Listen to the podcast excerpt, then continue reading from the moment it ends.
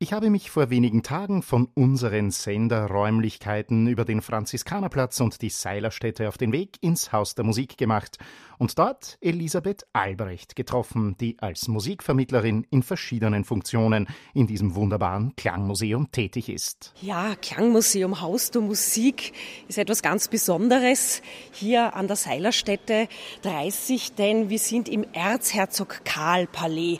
Also wenn man hineinkommt, dann spürt man schon ah, wie soll ich sagen, das Wiener Flair. Und äh, ein Habsburger hat hier gewohnt, eben Erzherzog Karl, Sieger bei Aspern gegen Napoleon 1809, liest man sogar bei uns äh, an der Hauswand, an der Fassade.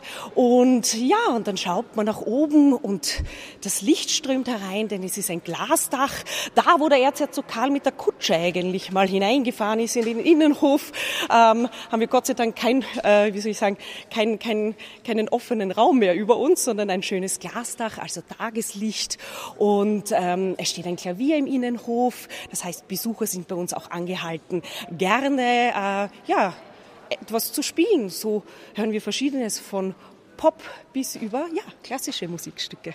Natürlich findet man hier auch die Kasse und vor allem jetzt in der kalten Jahreszeit nicht unwichtig die Garderobe. Das natürlich auch. Alles, was zu einem Museum dazugehört, äh, wie man es vielleicht im Hintergrund hört. Kasse, Garderobe und einen Glaslift, der zum Dachgeschoss führt. Wir haben auch schöne, wunderschöne Veranstaltungen, Eigenveranstaltungen, aber man kann es auch mieten, ja, Kinderkonzerte, äh, Singer-Songwriter Association, Kooperation, also auch wirklich für ein breites Publikum, also äh, nicht nur für ein klassisch interessiertes Publikum. Ja, und dann geht's auch schon los. Unbedingt. Und es wird gleich sehr sportlich.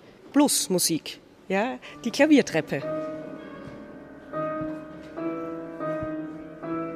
Hier ist gleich unsere erste interaktive Installation, unsere Klaviertreppe, eine Tonleiter von in diesem Fall von A bis A, 13 Tasten.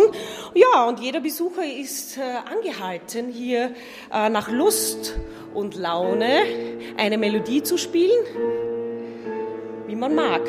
Aber man muss von Musik keine Ahnung haben, um trotzdem hier Spaß zu haben. Sie dürfen es auch, ja, wie ich schon gesagt habe, sportlich nehmen, rauf und runterlaufen, einfach äh, ausprobieren, improvisieren. Oh, ja, ich würde vorschlagen, wir probieren es in der kleinen Terz. Ist das auch akkordfähig? Ja, absolut. Also es muss nicht immer nach Schönberg hier klingen, ja.